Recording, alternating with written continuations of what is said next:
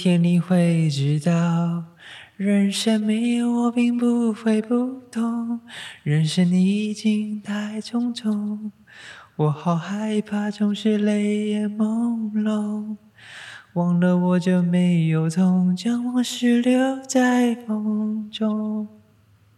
大家好，我们是火山男子，我是渣渣。我是子子，今天我们要讲的电影是《霸王别姬》，对，陈凯歌导演的。我发现我唱歌好像越来越长哎，我是不是开始跟你被你传染，还爱上唱歌这个部分？以后唱整首歌，我要成为你的人生导师了吗？有可能哦。哎呦，但我们已经呃上礼拜没有更新嘛，所以就是。希望今天我们已经暌违非常久没有录音，很久没有录音了，对呀，自自自心惭愧，我先自己忏悔好不好？就是本人就是呃，什么没有什么忏悔，就是该打。为什么你有比我还该打吗？呃，我们两个都该打，可是我该打的部分是在于说 我没有，因为我我我跟那个谁，我跟渣渣的原本的计划是他上。一个英文特辑，我就要上一个英文特辑。然后他现在是已经上了三篇，然后一篇都还没上。不是我，我要去打。只不过我我已经预计已经会录一集了啦，因为我最近看了超多七，我在这两个礼拜看快六七部电影，然后有些电影我就觉得真假？你看哪些？因为金马影展呐，所以我就去看了很多。你有看瀑布吗？还是那个？有，我有看瀑布啊。美国瀑布推荐你去看，美国什么女孩还是什么的？有些票抢不到，但是我最想看、最想看是《青春试炼》哦，林柏宏有演。对，因为那个 因为主题曲是信唱的，然后信在那首歌里面就就还在还 rap，我整个。历历在就是 什么历历在耳朵，历历在耳朵，语音料两顺了。我最近就是爱上性啊，我就觉得 Oh my God，就是这样，很棒，很高，长得又高又帅，然后歌又好听，又霸又霸道又很小啦，唱歌又好听。这跟电影到底什么关系？哎，不过我觉得我们以后可以讲长一点呢，因为我最近在听。其他的 podcast 的节目，发现有些节目他们主持人声音好温柔哦。然后我在早上在车上听的时候，觉得很舒服。哦，你有认真？应该你有开始听 podcast 了？我都不知道。哦，哎，我们在互相渗透哎。因为以前我就是迟迟都不在听 podcast 啊，也没有不听，但我真的没有很常听。对，所以我在剪 podcast 的时候，常都是以。YouTube 影片的那个逻辑观念去剪，对对对对对，所以我最近就去听了一些 Podcast，发现哎，真的有些时候不用剪的那么精简，就是给别人有一些空空间去呼吸，然后早上就这样子随意随意的听啊，然后边划手机边听，其实是一个很享受的呃感觉。天哪，我们要灵魂互换了吗？以后我要开始唱一些陈绮贞的歌，这样，然后讲静茹什么的，然后你就要开始狂看书之类的。嗯，而且而且有些有些 podcast 真的讲起来也没有什么内容，但是你就会觉得，呃，他的声音很棒啊，就他声音很棒啊，所以就觉得很放松。对，这是你的武器，你要好好利用。对啊，我所以我之后。讲电影搞不好就讲一个小时，然后我已经有打那个 scripts，然后我发现我打的都是一些传播爱与欢乐的 内容，因为大家现在好好爱这个世界。你说那么正向的吗？我觉得蛮正向的，但当然还是会带到我自己的人生故事，这样才不会无聊嘛。我人生故事都很疯狂。好了好了，我们先 save it for tomorrow，我们先来聊《霸王别姬》。那呃，我自己觉得聊这部电影是压力蛮大，因为它是从小到大看的电影，但是我每次看它是觉得很棒。好，那我们就先开始来电影介绍吧。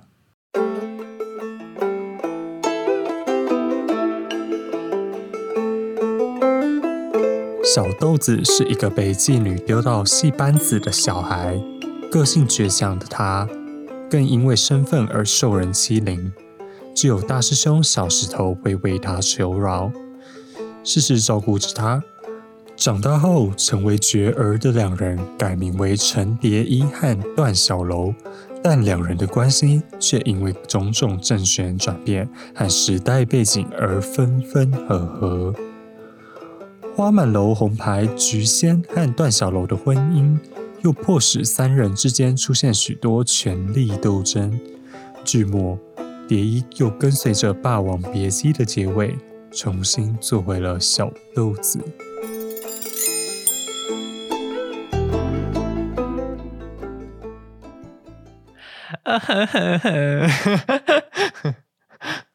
我觉得这电影实在实在是，就是它故事情实在太丰富了，所以我们对这一集我们就会真的以他的电影角色去做分析，所以大家建议大家先去看真。的，你真的不要听我们讲再看，你一定要先去看，真的是太好看了。对而且我觉得应该所有人你可能，也看不懂了，你也听不懂我们在讲啥笑。对，你也听不懂我们在讲什么。对对对对。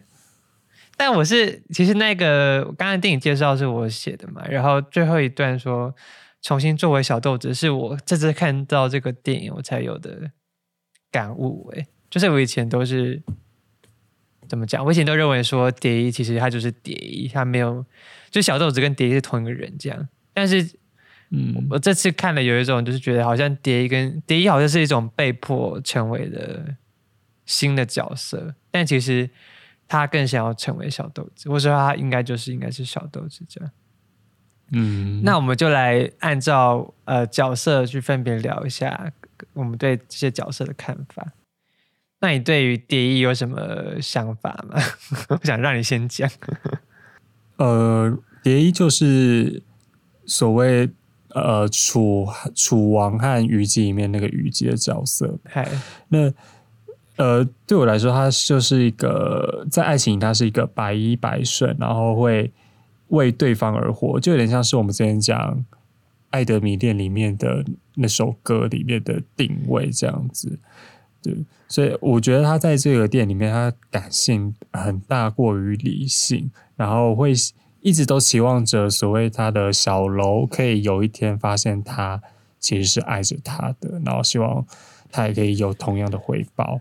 对，嗯不过这个角色对我印象很深的一点就是他其实某方面跟我蛮像，因为他在故事里面呃有个角色叫做小赖子嘛，就是他在戏院里面的伙伴，然后后来他们两个一起逃出逃出那个戏院之后，嗯回去被被抓回去之后要打的时候，小赖就自己自杀而死，因为他不想要呃蝶衣就是小豆子受到折磨这样。那我觉得小赖子他的角色定位就是让蝶衣感觉到。诶，其实世界上会有人愿意为他付出，因为他一开始是被他娘所卖了嘛，嗯或是租，不管或是怎样，反正就是 就丢到戏班子里放弃面。对，就放弃掉。所以他那时候可能觉得世界上都没有人爱他。不过他也是因为小赖子这个人，所以就感受到，诶，我失去一个人的话是多么恐怖的感觉。所以之后面对身旁的周遭在意的人物，就会更加的占有。我就其实蛮像这样的角色，嗯就是我会很保护我周遭的朋友，还有我喜我呃我会在乎的人，就是会给他们，可能他们给我只有一的回报，会给他们差不多乘以五六倍的回报，就主要是一种 量化，依赖依赖吧，嗯，然后也是想要保护他们，不要让他们受到一些伤害，这样。然后到后来，就是他长大之后，呃，他因为一些事件，所以他就开始吸大麻嘛，就开始要戒毒。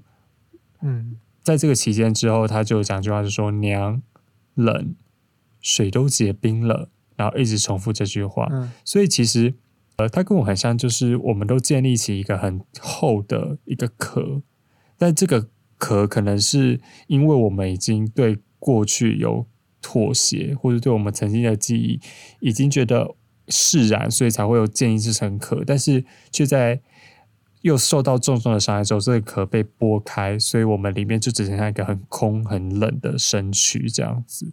就是对我我对这个角色印象最深刻的地方。Oh my god！你今天讲的也太精辟了吧！外鼓掌，我讲啪啪啪啪啪。但是你刚刚说小赖子的那个为他而死，这是我没有想过的观点诶、因为我一直以为就是哦，小赖子就是畏罪自杀，他就是不想要被他师傅再哦惩罚了。但是你说他为了小豆子要自杀，也是好像算合理就是另外一种解释方式。我是第一次看到就是这样感觉，因为我感觉他们两个彼此是依靠的那种，依靠又、嗯又没有什么好失去的那种状况，就是只有彼此嘛，彼此可以失去。因为可能他他感觉继续在打小赖呃不是小赖子小豆子的时候，感觉就是要把他打死啊，就觉得就几乎要打死了。对啊，或打到不能上戏，是就是成为那个戏那个叫什么？就不能成成角了，对对不能成为一个明星这样子反而更活，就在路边活着也没有比较好，所以我觉得啦，我当下看的感觉是这样。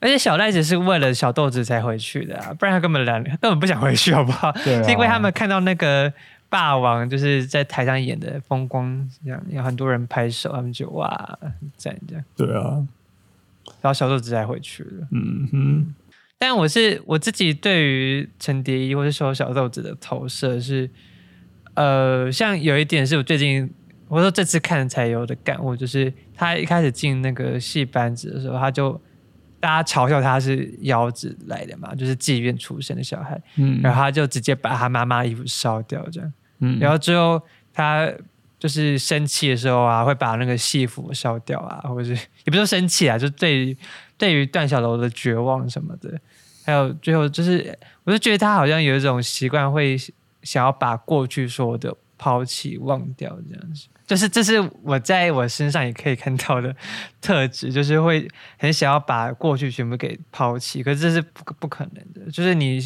当你一直抛弃你过去的某些东西的时候，你就很难找到自己是什么样子，所以到最后可能有一种说法会觉得说，蝶衣已经迷失自我，他已经失去原本的小豆子了，这样嗯对。然后还有一点是，啊、我觉得他那个我本是男儿郎，又不是女娇的那个，我我觉得也很吸引我，而且也是啊，我我我不知道，我就觉得我我一直被这个角色影响很大，然后可能他。他有一段也是名台词，说什么差一年一个月，一天一个时辰都不算一辈子。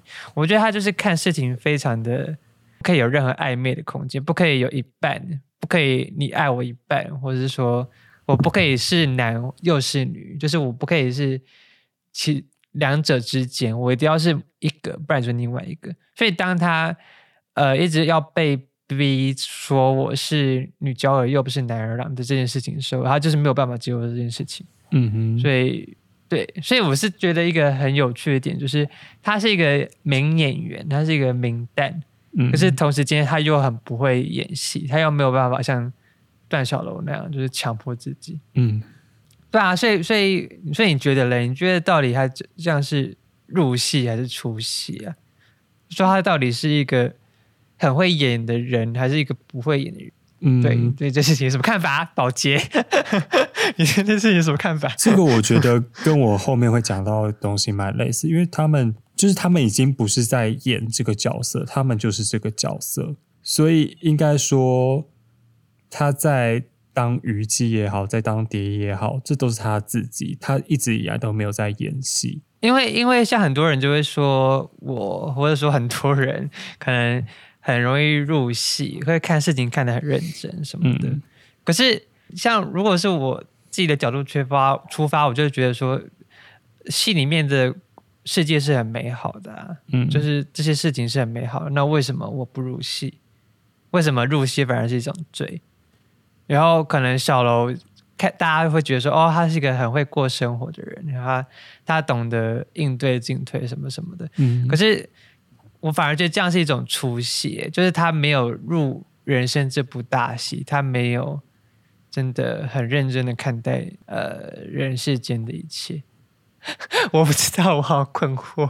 OK，对啊，因为这是呃这是我对陈迪一的想法啦，然后也是对我自己的一直都有的疑问。嗯，OK，那至于小楼的话，我我对他就没什么感觉，我就觉得他他就是一个会保护其他人，然后会为其他人挺身而出的的人。但是除此之外，他好像没什么太大的优点。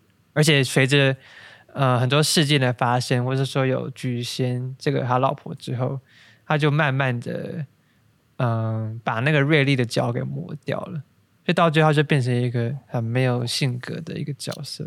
小楼就是超级直男呐、就钢铁直男个性，然后就会在 D 卡上面被抨击的那一种。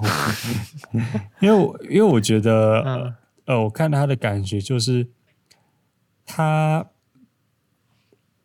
的是他他有他不是一个他是一个理性的人，但他也有感性的成分，只是他的感性或情感就只存在于当下的状况，就就是就事论事的感觉。像是他后来在文革那期间，他不是就出卖了他老婆吗？那他出卖老婆，他其实并不是说他就完全要跟他的那个菊仙所割舍关系，他只是想要当下让两个人都可以脱险这样子。只不过菊仙的心里就会觉得他被背叛，这其实就是一个常常男生跟女生情侣之间会吵架的矛盾点。不过我我觉得小楼有一点呢，我觉得他他并不是就真的这么直爽哎、这我们到结尾会讲到。我觉得他其实是一直以来都明了他们三个之间的关系。对对对。那 OK 菊菊仙呢？你对菊仙，菊仙是我里面最喜欢的角色。那我想问你，我想问你，为什么会觉得我最喜欢他？因为他就是很你的个性啊，或者说哦他应该就是你欣赏的人的那种个性，就是哦，很很聪明、干练、效率 那类的、哦 y o u know，然后又很很会那个对八角玲珑这样。嗯，但是我以前看《霸王别姬》的时候，我就觉得哦菊仙这个就是一个讨厌鬼啊，就是一个小三的概念，就是他就是介入了嗯蝶衣跟那个小楼的关系，然后我就一直没有很喜欢他。但是我这次看又觉得，就会忽然觉得他他其实也没做错什么，而且我觉得他是一个三个人里面最努力的人，就是他不断的去推翻别人对他的歧视或是偏见，或是他先先天上的。比如说女性的弱势什么的，他一直不断的去推翻这一点，然后用尽各种手段，同时自己也不会把自己弄得很很惨的情况下去，不断的勇往直前，也要达到他的最大利益，这样 我就觉得很厉害耶。而且对他其实是整出剧里面除了袁四爷以外，唯二理解蝶衣的角色，就是像那个当他文革的时候，宝剑被丢到火堆里面，他是第一个冲到火堆里面把它捡起来的。嗯还有那个小四不是抢了蝶衣的角色嘛？然后那个他还把披风，就是那个虞姬的披风披到了蝶衣身上。只是我是觉得，虽然他的角色个性是很鲜明，但是我不太能认同嘛，或者说可能这是一个时代悲剧吧，也不是说认不认同，就是他的命运就即使他那么聪明，那么干练。他还是最后没有办法改变这个命运。尤其是他有一段说他梦到了他往下跳，但是小楼不在那边，结果刚好就对应到他最后自杀的时候，小楼也不在那边，然后他从椅子上跳下来，就是嗯致敬这样。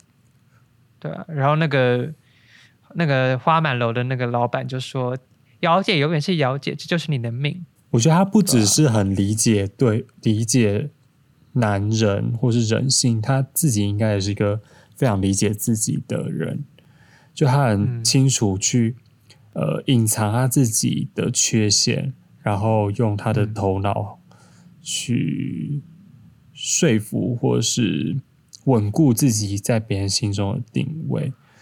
那我这也要先嗯说，呃，我觉得如果大家想要更深刻去理解这个角色的话，大家可以去看《海上花》，嗯”这是侯孝贤电影。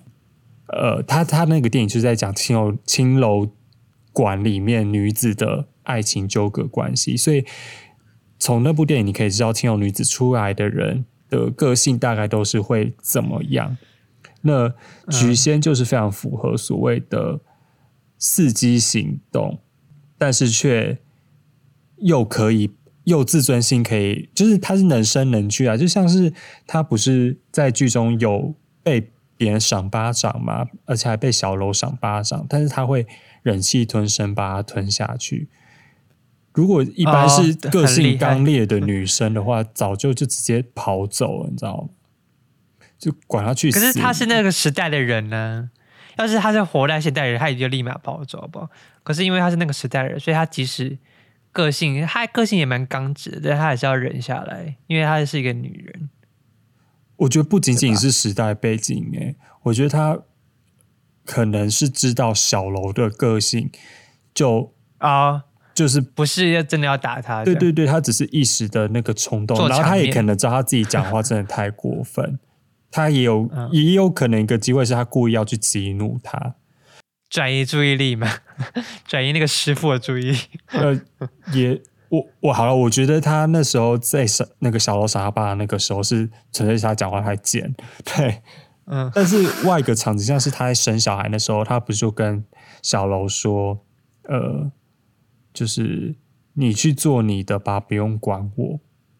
嗯，我当下第一次看的时候，我觉得说，呃，对，他是真的为了小那个小楼好。可是我在看题的时候，他会不会有可能是故意这样说，所以让小楼感到罪恶感，才会继续留在他身旁啊？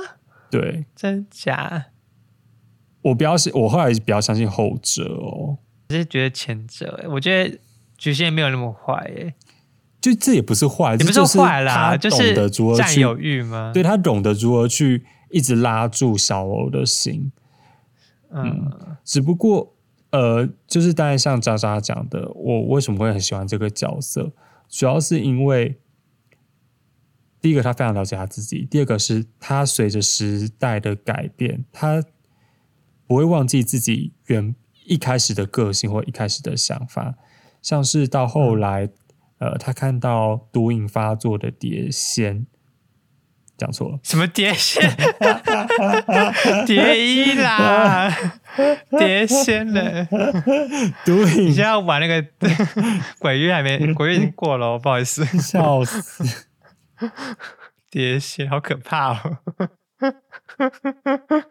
就是他后来看到看到是在毒瘾发作的蝶衣，他还是会去帮助他，他并不会因为说自己心中的恨，所以我觉得他早就已经跟蝶衣和解了。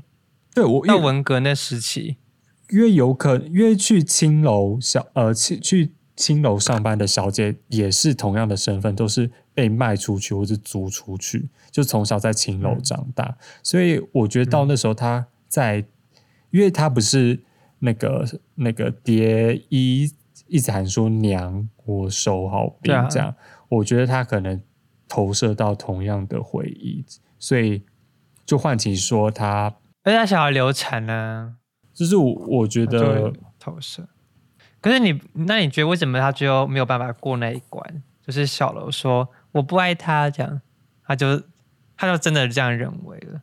你是说在文革那一段吗？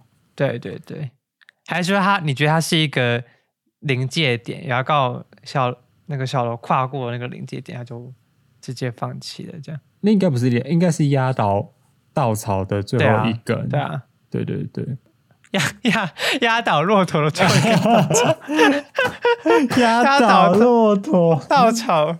什么最后一根什么东西？最后一根骆驼吗？这是什么互文关系哦？所以我才才会觉得说啊，我还要再讲一点，就是他当时会看少看上小楼的一个原因，我觉得并不是因为他很纯粹喜欢这个人，我觉得一定是因为小龙那时候是有名利。然后他觉得可以依托，对，可以依附，然后在他身旁不会可以受到保护，因为他当时很坦然，就直接撒钱离开青楼嘛。哪有人会，哪有个妓女会有这么自信，说我出去你会过得比在青楼里面好。这个想法应该是存在了一阵子，就他想要找一个有钱有势力的人，然后是这样子顺势离开，所以我所以就就是一个对深思谋虑的老女人这样。而且那一幕很有趣，哎，就是他是看完《霸王别姬》的那一个表演，但是应该说他还没有看完，他就是看到一半，然后。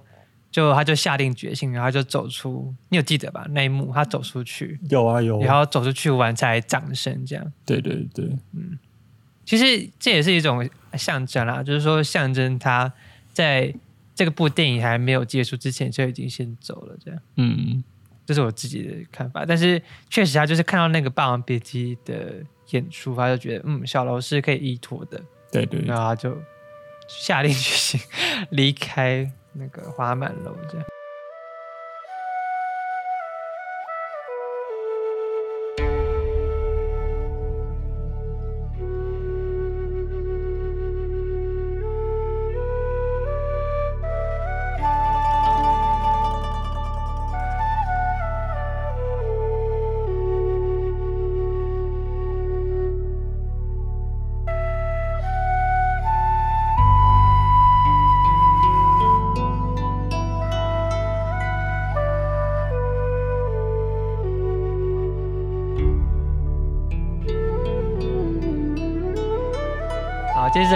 聊一些呃小人物，也没有很小，他们也是影响剧情的重要角色。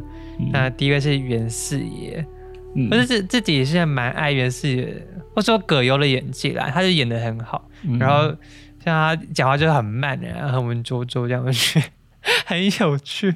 而且他就是也是懂得蝶衣的好，要可以欣赏他就是这种人戏不分、雌雄同体的这种美感。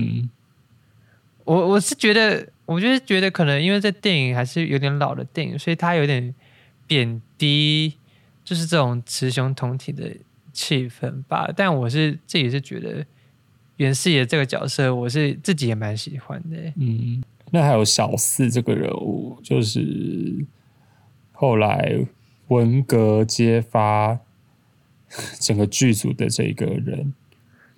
那我在跟渣渣讨论的时候。其实小四就很就很像是现在长辈看我们年轻人的感觉，就我们就是在那边宣称要身体自主权，然后或者什么性爱解放，呃，同志婚姻合法化，那这些观念在老年人思的想法里面，可能就觉得说，什么鬼？到底为什么鬼？但我们就会觉得说，我们现在是新的时代，我们会有新的想法，这样子，你你们这些老传统，所以。其实我们自己也都蛮像小四的啦，只不过我不会阴险的去 告密别人，对，我也我们也不会这样批斗别人呢。对啊，你说在长辈眼中，我们说同志合法化，同志婚姻合法合法化，就是像跟小狗性交之类的吗？就是一个 呃那么疯狂疯狂的事情，新时代的潮流，年轻人啦。我觉得小四其实也并没有那么坏，他只是被。当下的环境所影响，只不过当时的政权可能真的影响力很比我们现在大很多吧。我们并不会像我们两个，并不会因为一个假如说太阳花或是反送中，而我们会有这种集体意识这么高昂，就觉得说哦，对新闻大家社会大众说反送中中国大陆是错的，所以我们就会这么激昂的去支持或怎样的。对，只不过小四就是一个超级为反而反的激动人物，但是他又很矛盾，就是他心里又很喜欢戏剧、戏曲。对，就他最后不是还在这唱歌，然后被抓，这其实蛮讽刺的。就他到底为什么要做这个决定呢？就为什么要做告密别人这个决定？就是那时候的风气就是这样啊，就是要批斗别人啊。我记得那时候不是有一句话说：“你不逗别人，别人就会逗你吗？”你就要先发制人，so yeah，好，那第二段我们来聊一聊电影里面的我们自己蛮喜欢的一些小细节，因为它真的细节太多了，就是它每一幕都可以拿来分析，你知道吗？包括那个小豆子的妈妈的表情啊，或者说或者说什么蝶衣身上穿的衣服啊，是不是什么什么什么什么扣什么的，都可以拿来大书特书。但我们就是讲一些我们自己觉得有趣的片段了。像我自己蛮觉得有趣的，就是身份转换的问题，就是那个小石头，就是段小楼，他一开始第一次出场的时候，他不是脸上是画的是孙悟空的脸谱嘛，然后他就要敲砖的时候，就把他脸一模，然后才敲砖这样，我就觉得嗯，这点我是觉得很有趣，所以可能后来袁四爷化妆成为。霸王啊，或是说文革的时候，小到把自己的脸谱乱画，我觉得就很像是，嗯，就是这种面具是很容易影响自己的。很多很多时候，你常常戴一个面具，你就会慢慢的被那个面具影响，然后最后那个面具会成为你自己的身份。所以，所以到最后，我很难想说到底。菊仙跟蝶衣爱的是霸王还是段小楼？因为你看菊仙那时候也是因为看到《霸王别姬》，他才下定决心要爱着爱段小楼嘛。那蝶衣也有可能是因为霸王的这个扮相而喜欢段小楼吗？我不知道，你觉得呢？我觉得他们两个爱都是小楼吧。还说其实蝶衣喜喜欢的是小小石头，他没有很喜欢。长大了段小楼这样，因为长大了段小楼就开始有局限，开始有霸王，不不不。可是他们其实，对啊，第一其实更想要的是小石头跟小豆子这样的关系，而不是段小楼跟陈蝶衣的关系。也很难讲哎，他应该是喜欢，就是他他应该是喜欢菊菊仙出现前的小楼时光吧，看小楼之前的那种时光。只是亲，就只有两个人的世界。他化妆什么的，还有一段就是，呃，有电网上有很多分析啊，就说小豆子什么被妈妈剁指啊，或是拿那个烟斗撸嘴啊，然后可能被太监张公公就是嗯性侵啊之类的，就是有点像是象征着他慢慢的一步一步被别人侵犯，然后就性格转成女生的这个过程。要加上他又是一个很老实的人，我可以说他老实嘛，就是说他是一个看事情看得很认真的人，所以他没有办法接受自己是男又是女的这个分析呢，就是大家听听就好。你觉得他不能？你觉得他不能接受自己雌雄同体哦？呃，对啊，我觉得他没有办法哎。就是我觉得他可能到蝶衣的时候，已经认为自己是女人了，或者说他自己他他就直接觉得他自己是女的。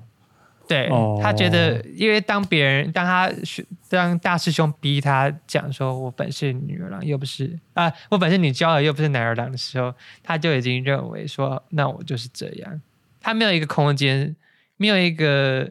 演员的空间，他只有是跟不是这样，这是一个很危险的性格，也是我对 我常常发现很多很多这种角色都是这样，像《红楼梦》里面黛玉跟晴雯，大家有想听我讲这一段吗？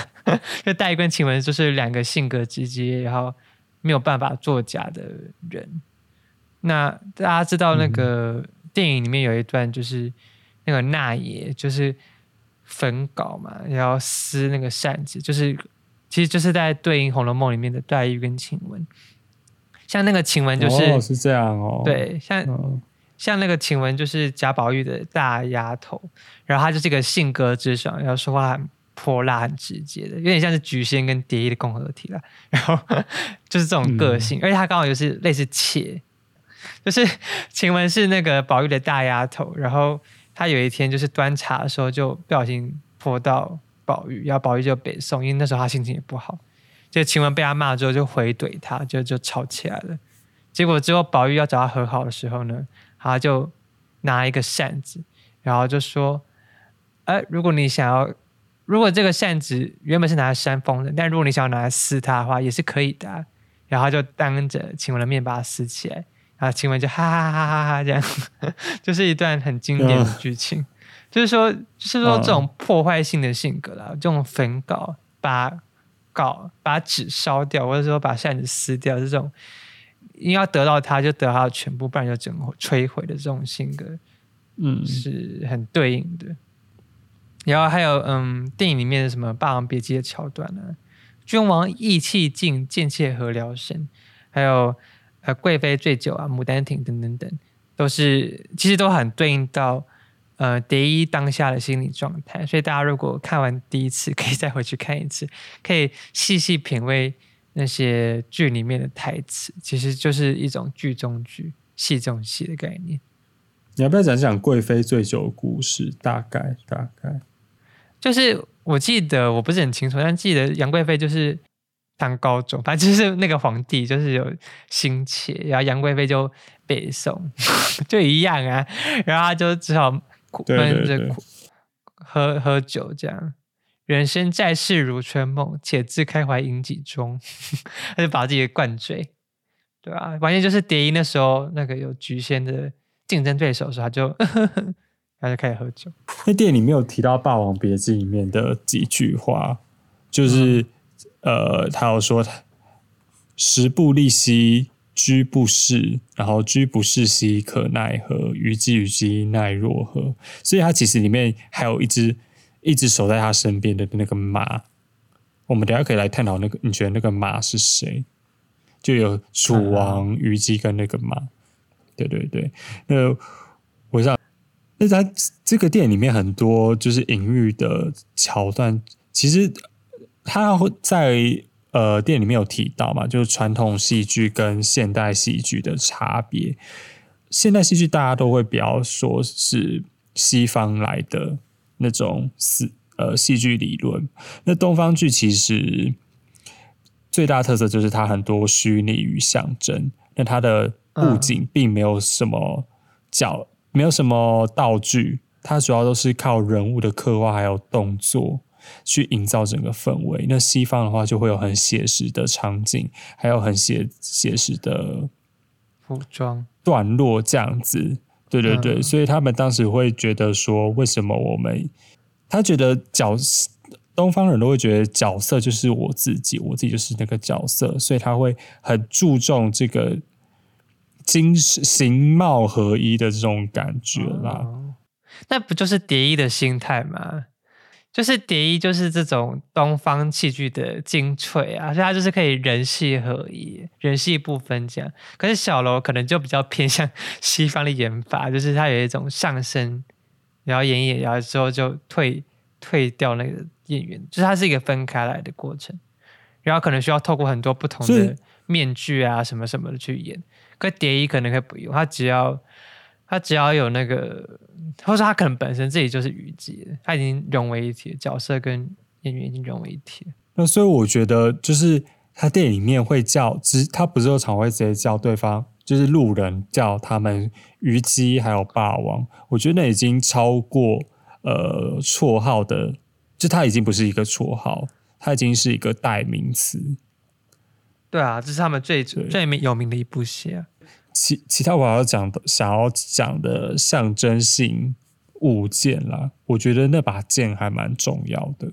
它对我来说，它有点像是呃破，就是大家有听过破镜重圆，就就叫做那个成语叫什么？破镜，反正是破镜到最后找到找到另一半，然后就合在一起，就变一个完整的镜。那个故事，那这把剑对我来说，就有点像是他。一开始是从袁四爷送给送给蝶衣，然后蝶衣送给小楼，然后小楼最后最后又菊仙又把它捡起来，但是他不管怎样，他都是一直在承载着一个情感吧，就是他们送给对方的，呃，当初那个想法都是说他想要，就是附带了很多依赖还有期待，嗯。对，不过它很特别一点，就是这把剑是真的金属，它是一个致命的物品。不过在转载中，它始终都没有因为这个剑伤到任何人，却伤了很多他们之间的关系跟感情。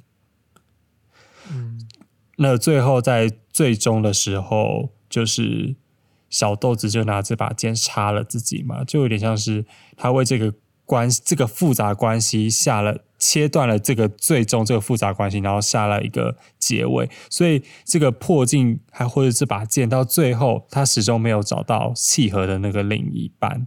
而且一开始他们一看到那把剑的时候，一开始看到那把剑的时候，那个小石头就说：“要是我是楚霸王，我拿这把剑，我就一定杀了刘邦。”哎，然后我是皇帝的话，你就是那个主公娘娘什么什么的。所以蝶衣那么看重这把剑，就是因为他那时候讲的这番话，他觉得小石头看终于看到他了，他终于认定我是他的唯一，这样，所以他才非常念念不忘这件事情。然后就菊仙把他还给蝶衣的时候，他应该也是在说这件事情吧，就是觉得说，我我没有办法再继续下去了，但是希望你可以，那这把剑给你，让你们彼此继续白头偕老的概念吧，应该是这样的意思。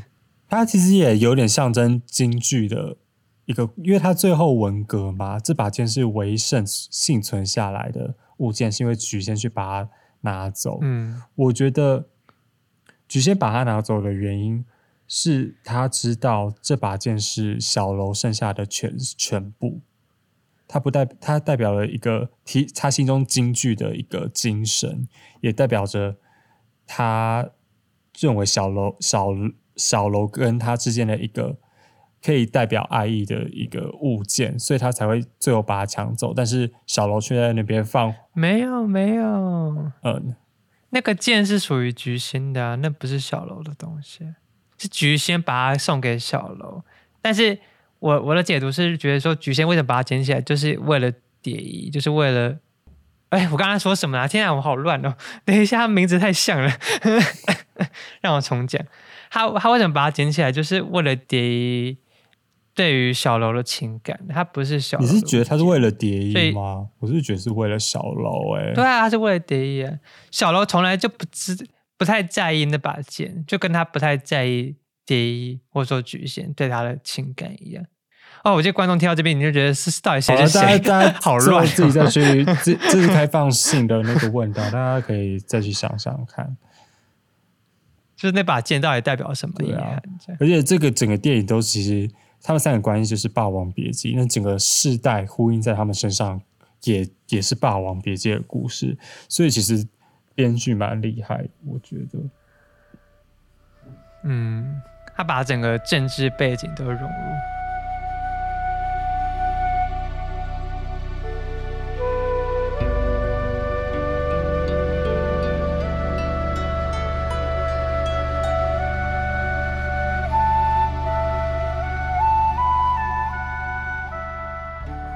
不过我们讲那么多，我们就到此为止。大家赶快去看电影，我们来讲它的结尾。你这我可以先讲讲我。好好，你先讲你的。是，因为我以前都认为说，就是蝶衣是一个悲剧、悲剧到不行的角色，然后可能没有人认可他阴柔的那一面，就跟我小时候看的时候，觉得没有人认可我同志的那一面一样，所以我还是在否。投射我自己在蝶衣身上，嗯，然后到最后连他自杀了，那个小石头都还要说小豆子这样，就是他还是不认可蝶衣这个身份。可是直到最近我看了一些解说啊，包括那个他那个被他大师兄撸那个烟斗，象征着被性侵的概念，然后什么什么的，就是说我就有一些新的想法，我就觉得会不会嗯。会不会蝶衣其实就是只有认可小豆子，他最一开始的样子，而蝶衣可能是一个他不他自己也不喜欢的角色，但他是因为旁边人说你就是蝶衣，你就是蝶衣，所以他就是被迫成为蝶衣。但其实自己内心还是想要成为小石小豆子这样。而且我刚刚就是有细看了电影最后结尾，其实那个呃小石头他是微笑着的。对对，他是他是很平静讲出，他是微笑的，我从来没有看到那个微笑，然后我就放大再放大，然后就啊，他在微笑着，所以对啊，我一直我一直以为他是一个悲剧的结尾，但是没想到，这感觉好像就像是小石头终于觉得，我说小石头小豆子他们终于团聚了，然后终于了解彼此心意的感觉。嗯，没想到一个微笑可以影响那么大。那个小豆子最后有死掉吗？就小豆子有死掉吗？有啊有啊，当然有死啊。他都倒在地上，你觉得？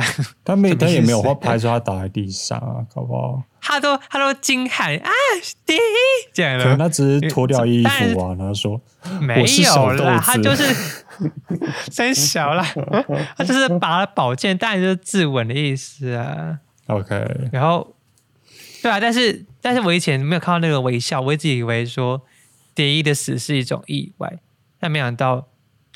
看到那个微笑，他就有一个新的解读，就是说蝶衣其实是很甘愿死掉，而且他终于意识到他自己的入戏可能是为了大师兄，为了谁，为了旁人，但其实，但其实他只想要做小豆子这样，嗯，就是真的推翻了我以前对于《霸王别姬》有很多的想法，嗯。好，我觉得我听不太懂，不过不过我觉得还蛮有意思的。什么叫？所以你是就是小楼觉得，就是小楼会讲出小豆子，是因为他觉得那个蝶衣已经呃做回了做回了小豆子，这样吗？是这样意思吗？嗯，而且他的自杀不是不是像菊仙那种，就是呃。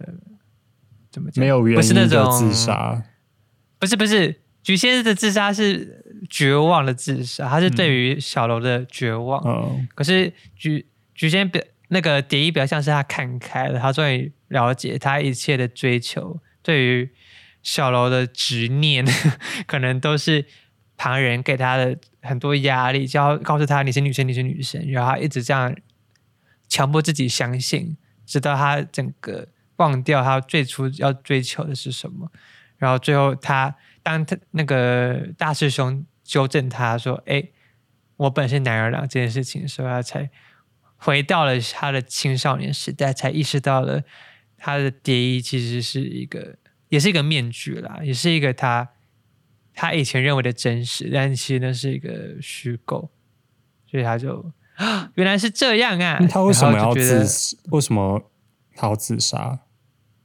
嗯就从一而终啊！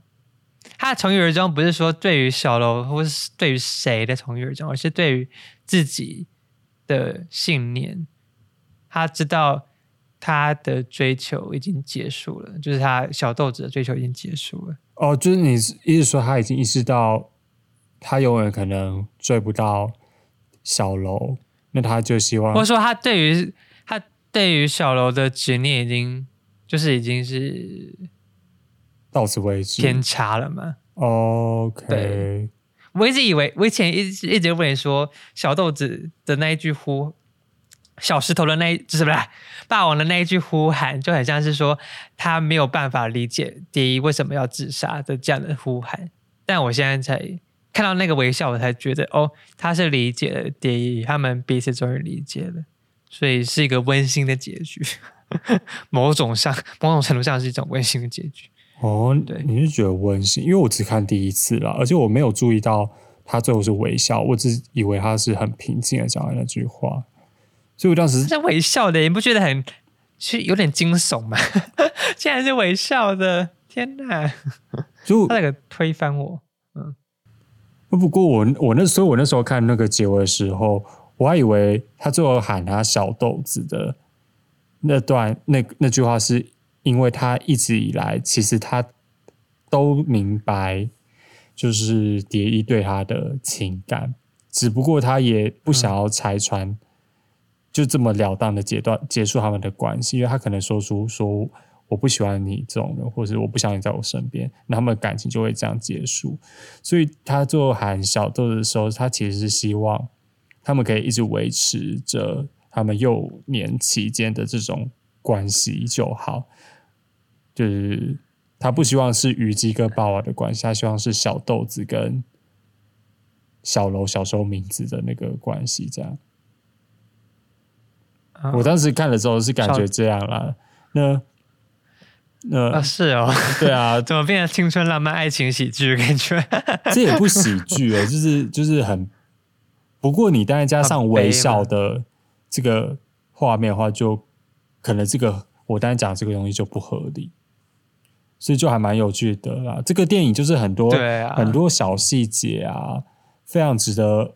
对啊，对对对，而且他的脸又画那么黑，我根本看不到。我真的是，我就是放大再放大再看到他的嘴角是微笑的，然后我就 OK，原来如此，原来真相大白。但我不知道，我可能过个两年，或是甚至过个明天又有不同的想法了。或者说，观众可以告诉我们说，你对于结尾有什么样的解读？嗯。那你觉得这一段关系中，谁是虞姬，谁是楚王，谁是乌骓吗？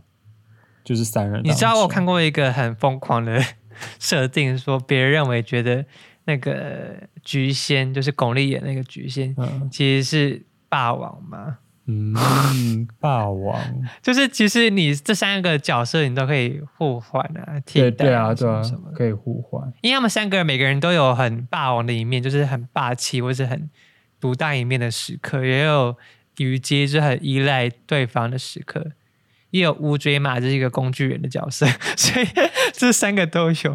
或者乌骓马可能比较中心的角色，而不是说很那个，或者乌骓马跟虞姬其实是蛮像的。嗯，但就是总而言之，就是他们彼此都可以成为霸王，但又可以成为虞姬。对啊，我而且有时候可能那个菊仙还比那个小楼还更霸王一点，对，就是他还更有担当。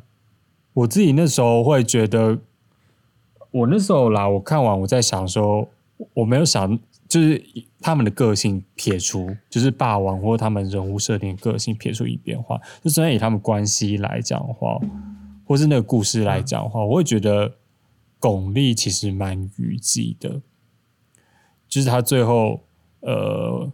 为了、哦为了霸王而死，这样，但是他不至于他有到乌骓马，因为他最后，因为如果他真的有乌骓马的话，他最后还是会选择，就是你刚才所说工具人，工具人就是还是会选择留在他身边嘛，就不会选择去自杀。这是我那时候的想法。那那蝶衣的话，就是乌骓马加 虞姬，虞姬什么东西？人马人哦马合一，你知道吗？就就是又根 又忠心，到最后一刻，他心中真的释怀了，所以他才这样去死，这样。嗯，对对对，不过还蛮有趣的、他活着可能真的完全就是为了他。嗯，就是我说巩俐是霸王这个角色，我觉得还蛮有趣的。而且而且你说巩俐是马也是蛮合理的啊，就是他是一个他是一个最快被放弃、最快放弃的角色，对对对，对，就比虞姬还前面死掉，所以他也有可能是代表那只马。嗯，当然，我更希望小楼是那只马了，因为他实在是他到最后实在是太没有用了，到最后都是靠这两个人来救他。我觉得如果我在关系中的话，我会是虞姬，我应该也不太会是乌骓嘛。谁想要成为那只那匹马 被杀掉，超可怜。哦，但是我之前就讲过，我对这种百依百恋的爱情关系不是很认同嘛，所以我对啊，我应该我的忍忍忍忍耐程度只会到虞姬，不会到乌骓嘛。这样这样我听得懂吗？就是 可是虞姬也是也是为了霸王自杀，也是蛮惨的。我们都要成为霸王，好不好？哦，对了，我们就成为大家 追求的那个，我们就不用想那么多了。对啊，我们就可以当木头，当那个小楼这样，什么事都不用想，超难。这样这样不想是件很难的事情，做不到。那最后要总结一下你对这个电影的看法，或者你觉得哪里很棒的地方？我自己其实已经可以说无话可说嘛，就说我已经是怎么讲，他就从国小不是国中开始看的，我记得是音乐课吧，嗯然后就看了哦，好震撼哦。然后高中看了一次，然后高中毕业又看了一次，然后呃反正就是看了大概五五六次以上，而且对，而且每次看都有非常鸡皮疙瘩的反应。嗯我记得我国中的时候还有一个同学长得很像小豆子这样，然后那时候我又微微的迷恋他，对吧？反正这个部电影就是在我的人人生中占了很大的分量，然后我以前会非常的投射在蝶衣身上啊，但是但是我现在能体会了解菊仙，甚至是小楼，其实他们都有他们很很有担当的一面，然后他们。我以前会觉得说虞姬才是，或者说蝶衣才是真正的、真正的英雄，真正的霸王。但现在其实其实是可以反过来的，嗯，对，就说戏这件事情是可以被推翻的啦，嗯，就说我以前会非常迷恋戏里面的世界，但其实戏里外、戏外的世界，或者说或者说不用不用说一定要这个或那个，不一定要不一定要是像小楼，或是像举仙，或者像。蝶衣任何一个人，就是你，你可以很弹性的在角色里面游走。然后，我觉得每这三个角色，他们每一个造成他们彼此的叠交的时候，都是因为他们非常执着于某件事情，而让他们受伤了。嗯。这部电影对我来说是一个非常值得二刷、三刷，你甚至可以到四刷。太好了，好开心哦！对，这我我可以坦诚说，这部电影是我们录到目前来说，我觉得最棒的一部电影。第一，第一个原因就是真的，就是它当然人物刻画非常精彩。那第二部电影是我喜欢看这种节奏很快的。然后的电影，对对对。那第三个是我有发现一个很大的特点，就是好的电影或是好的，我不看书，但我看漫画。好的漫画里面对于人物角色的设定，它并不会设定一个绝恶或者是绝好的人，就是每个人都有他的一定要模棱两可啊。对对对，就是传统的漫画角色都会说，我会有个最终 BOSS。然后我们要去打那个王道漫画，对对对之类的这种角，火影忍不是说不好啦，但是我比较更喜欢，就是每个坏角色也会有好的面，好角色也有坏的面的这种人物设定，像是海上花，海上花也是一个非常值得二刷三刷电影，它也是一样，嗯，就是人物设定并没有这么的绝对，是我觉得这部电影非常好的地方，加上它就整个记载了二十世纪的中国。政权啊，嗯，或是人人民的生活，或是服饰啊等等的，就你等于就是把一个历史课本的章节把它放到电影上。所以我那时候其实我一开始有跟别人说，哎，我们要讨论《霸王别姬》，他们的反应都是说，就这个电影是感觉就很无无聊。那 眼界太狭窄吧？就是 没有啦，就是被定义为这种很传统、很传统的文艺片。大家对文艺片、文艺这两个字的观感其实都不是很好。文艺、文青什么？他们认为是那种很慢的那种电影。对对对对对对对，剧情很无聊的那种。没有哦，但是并没有，真的没有。这部电影真的很，真的是很好看，就是在看小说，在看历史，所以非常欢迎大家去看。对，而且他 P。